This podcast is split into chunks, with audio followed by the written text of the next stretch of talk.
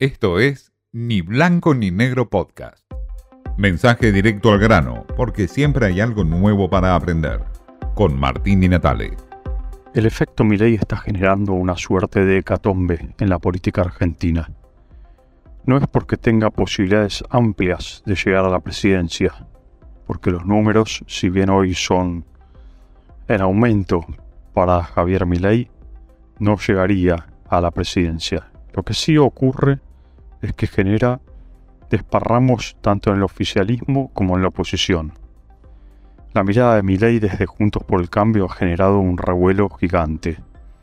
Ha desafiado incluso a Patricia Bullrich y genera en el radicalismo un desprecio y una competencia muy fuerte.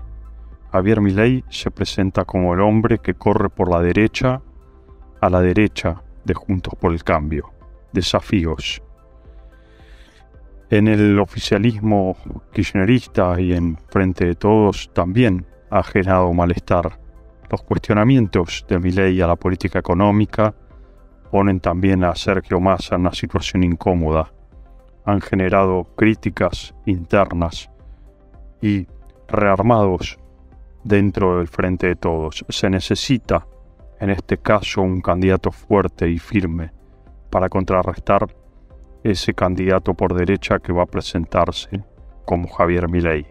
Se necesita un contrapeso, dicen en el frente de todos, para contrarrestar ese espacio que está creciendo, ese espacio que cuestiona a la misma política.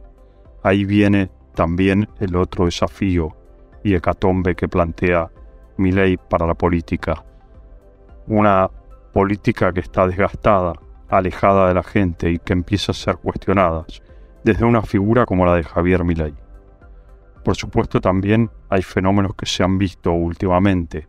Las elecciones de Neuquén, por poner un caso, son una representación también de ese fenómeno que irrumpe en la política. Un candidato que rompe con un hegemonismo del movimiento popular neuquino después de 60 años. ¿Será una antesala de lo que es hoy el efecto Milley? Nadie lo sabe. Lo cierto es que hay un cuestionamiento que plantea para toda la política, derecha o izquierda, el efecto Milley. Esto fue Ni Blanco ni Negro Podcast.